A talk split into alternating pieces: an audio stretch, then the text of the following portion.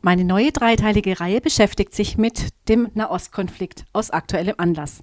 Und heute geht es mir um die Geschichte. Um die Geografie etwas zu beleuchten, hier ein paar Infos.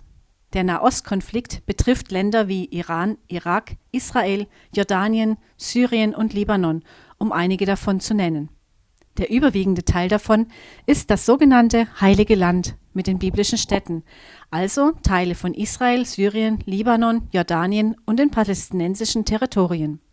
Palästina ist das Gebiet, das, wie von vielen Ländern gefordert, als eigenständiger Staat existieren soll. Laut historischen Quellen reichte es von der Südküste des Mittelmeeres ins alte Syrien. Die Römer gaben diesem Gebiet den Namen Palästina.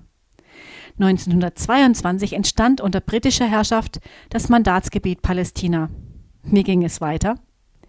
Ich mache jetzt einen sehr großen geschichtlichen Sprung. Aber wie gesagt, ich kann nur anreißen, nicht vertiefen.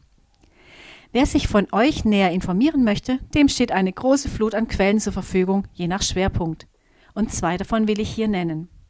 Das eine Buch heißt The Land Cries Out, erschienen im Kaskade Verlag, leider nur in Englisch. Es ist eine Zusammenstellung verschiedener theologischer Abhandlungen von Theologen aus dem messianisch-jüdischen und palästinensisch-christlichen Kontext. Das andere Buch ist ein kurzer Leitfaden mit dem Namen The Israeli-Palestinian Conflict, erschienen bei IVP Books, ebenfalls in englischer Sprache. Bei mir geht es nach der kleinen musikalischen Pause gleich im Jahre 1947 weiter.